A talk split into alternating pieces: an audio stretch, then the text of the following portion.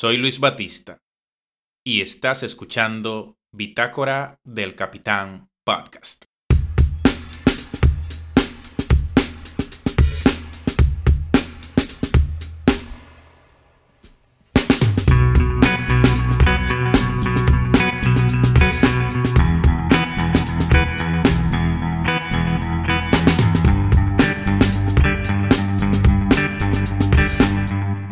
Vivimos días de tensión entre Ucrania y Rusia. A día 25 de enero estamos en un estado de máxima tensión.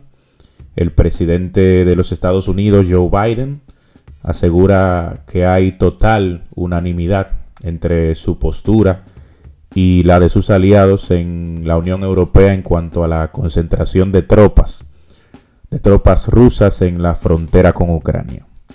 No estaría yo tan de acuerdo y en este episodio vamos a intentar dar un poco de luz respecto a, este, a esta escalada entre ucranianos y rusos.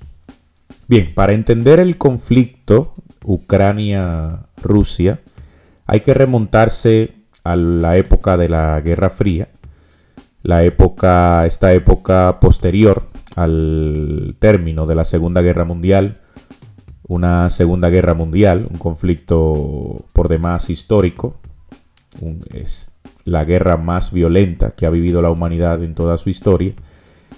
De la Segunda Guerra Mundial emergen dos superpotencias. Una fue la Unión Soviética y por otra parte los Estados Unidos. A partir del desenlace de aquel conflicto entonces, el mundo se divide en dos bloques, en lo que se llamó la llamada Guerra Fría, un conflicto ideológico donde ambas superpotencias, afortunadamente, nunca llegaron a medirse de manera directa, pero sí de manera indirecta y la competencia fue absolutamente brutal en materia militar, en materia ideológica, en materia económica, deportiva y hasta en lo que tiene que ver con, o en lo que tuvo que ver más bien con la carrera espacial. El hecho es que durante los años de la Guerra Fría se conforman dos bloques o dos alianzas militares para decirlo de manera más adecuada, más eh, apropiada. Una fue la organización del Tratado del Atlántico Norte, la llamada OTAN, que sobrevive hasta nuestros días. Esta alianza militar estuvo integrada y está integrada por los países del bloque occidental capitalista alineados con los Estados Unidos.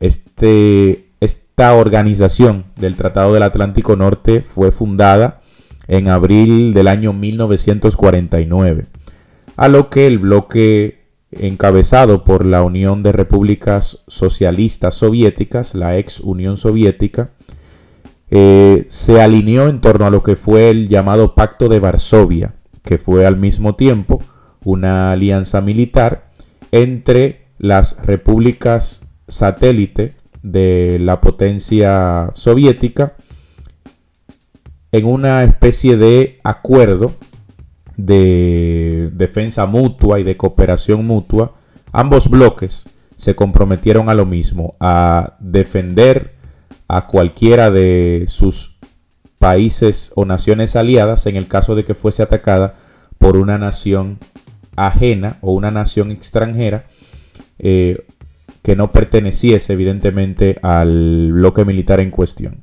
El hecho es que la Unión Soviética desaparece, como sabemos, en el año 1991. Estados Unidos se consolida como la potencia hegemónica a nivel mundial con la desaparición de la Unión Soviética.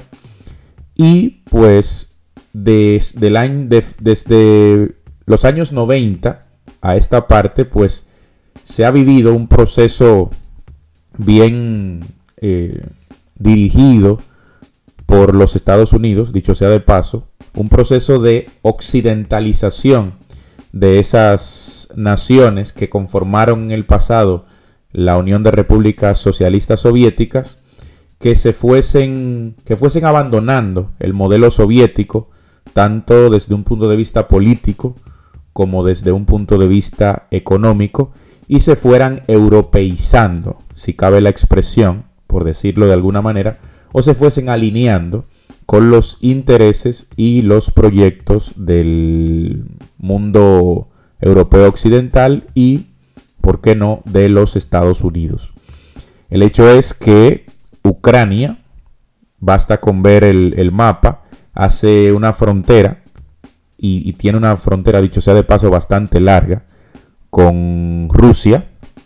Y Rusia siempre ha entendido, eh, nota al margen, desde hace más de 20 años, Rusia es dirigido políticamente por Vladimir Putin, un hombre que gobierna, como sabemos todos, con mano de hierro aquel país.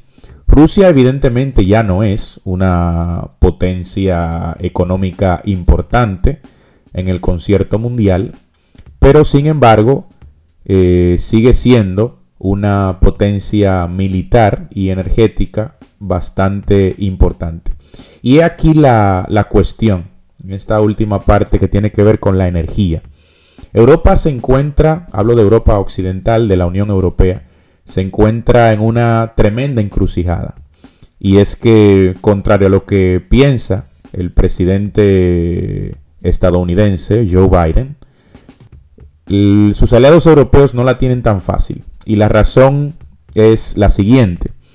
Europa Occidental y sobre todo Alemania, una de las potencias económicas más importantes, no solo de la esfera europea, sino de, de todo el planeta, depende del gas natural que le suple Rusia. Prácticamente el 40% del gas natural que es vital para el territorio alemán para suministrar energía a todo el territorio, es importado, es traído directamente desde Rusia a través de varios gasoductos. Entonces, como ocurrió en, en 2014, cuando Rusia, de manera impune, eh, a través de una acción militar, se anexa la península de Crimea, anteriormente eh, perteneciente a territorio ucraniano. Eso fue en 2014. Poco pudo hacer Bruselas, que es la sede en Bélgica de la sede de la OTAN, de la Organización del Tratado del Atlántico Norte, para eh, decir algo respecto de una franca violación a la soberanía de aquel país, de Ucrania. Eso ha venido a alimentar con, el paso de los años ese sentimiento antirruso o esa aversión a Rusia entre los ucranianos. Es un país con, si no recuerdo mal el dato, eh, unos 40 millones de habitantes. Ya lo confirmo. Habitantes de Rus, de Ucrania, de Ucrania, de Ucrania. Ya lo tengo, ya lo tengo. Exactamente, unos 44 millones de habitantes para 2020. Es un país eh, muy extenso, así que no es tan sencillo, no sería tan sencillo para Rusia invadir todo el territorio ucraniano como lo hizo en aquel día con la península de Crimea. Nota al margen también, la península de Crimea siempre fue de mayoría de mayoría rusa y por lo tanto fue virtualmente sencillo ganarse el favor de los habitantes de aquel territorio para integrar a Crimea con el territorio de Rusia. Hay mucha tensión, hay cientos de miles de soldados rusos apostados en la frontera con Ucrania y la tensión es máxima. El gobierno estadounidense ha recomendado a sus habitantes evitar por las próximas semanas, quizás meses, cualquier viaje a territorio ruso y le ha pedido a la delegación, a su misión diplomática en Ucrania, al personal no esencial, por lo menos, de la embajada estadounidense, estadounidense en Ucrania, que abandonen el territorio ucraniano a la brevedad posible. Eh, esto así porque se teme que efectivamente Rusia pase de la intimidación a la acción. Pero hay que entender también cuáles son los reclamos por parte de Vladimir Putin y de los rusos. Los rusos temen que Ucrania se integre a la organización del Tratado del Atlántico Norte. En las reuniones que se han sostenido recientemente, donde lógicamente ambos bandos se han lanzado todo tipo de acusaciones. Eh, famoso, eh, célebre es el caso, la noticia de un alto mando de la Armada Alemana que dio unas declaraciones bastante incendiarias, insinuando que Rusia no tenía intención de invadir Ucrania. Esto hizo que la opinión pública favorable a, Ucrania, pues se viese evidentemente indignada y este señor fue obligado a, a, renunciar, a deponer su puesto en la Armada alemana. Bien, decía que las razones rusas para um, dar pie a toda esta escalada de tensión han tenido que ver con un reclamo histórico. Ya desde la época soviética, eh, Rusia ha entendido que todos estos países de Europa Oriental, que formaron parte en su día de la antigua Unión Soviética, siguen perteneciendo a su zona de influencia, siguen siendo parte de sus territorios satélites, si se podría decir así. Llama la atención esto, habiendo explicado antes que entre una inmensa mayoría de la población ucraniana hay un desprecio y una aversión a todo lo que tenga que ver con Rusia y con Vladimir Putin. Ahí están las imágenes virales, los videos en redes sociales de las manifestaciones por parte del pueblo ucraniano en masa con carteles que en los que se leen inscripciones como Say no to, to Putin, o sea, dile no a Putin y evidentemente no, no quieren tener nada que ver con Rusia. Ya hay muchos voluntarios, civiles voluntarios ucranianos dispuestos y preparados para la defensa de su territorio en el caso de que hiciera falta. Decía entonces que el reclamo ruso es que eh, la OTAN evite por todos los medios comprometer su soberanía, la soberanía rusa, integrando a Ucrania, con el que directamente Rusia hace frontera, a la organización del Tratado del Atlántico Norte. Cuando Putin y Rusia piensan en la OTAN, piensan en, una especie de amenaza para su soberanía y para su zona de influencia. Ese es el principal reclamo que Vladimir Putin hace a las naciones de Europa Occidental y a los Estados Unidos que conforman la OTAN, la Organización del Tratado del Atlántico Norte. A día de hoy, 25 de enero, como hemos dicho ya, la tensión es máxima. Eh, hay quienes entienden que, que el tema de la manipulación con el gas natural.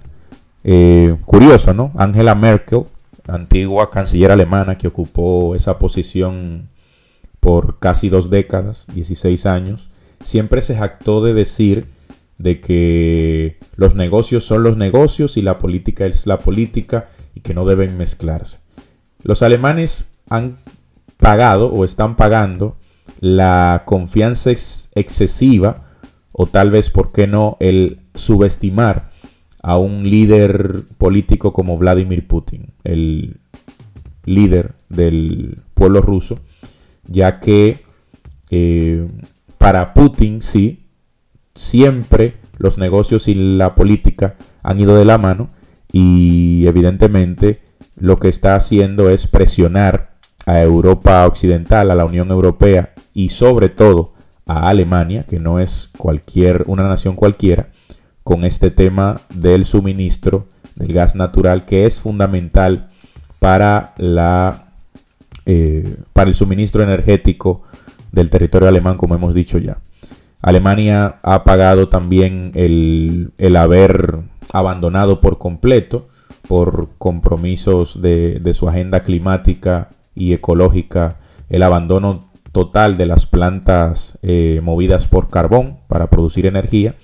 Y por otro lado el cierre casi total, ya son pocas las plantas nucleares para producir energía que sobreviven en territorio alemán. Esto por, evidentemente, por lo insegura que resulta la energía nuclear. Ahí están en la memoria los graves accidentes nucleares de Chernobyl en 1986 y de Fukushima en Japón en, a principios de este siglo XXI. Nada, pues eh, dar un poco de luz ha sido la intención de este episodio respecto del conflicto entre rusos y ucranianos.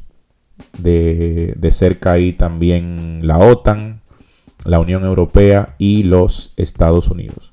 Vamos a ver en los próximos días qué tanto y hasta qué punto va a escalar esta, esta tensión que está o que se ha apoderado en, los últimos días de toda de toda Europa y de los principales noticieros a nivel mundial.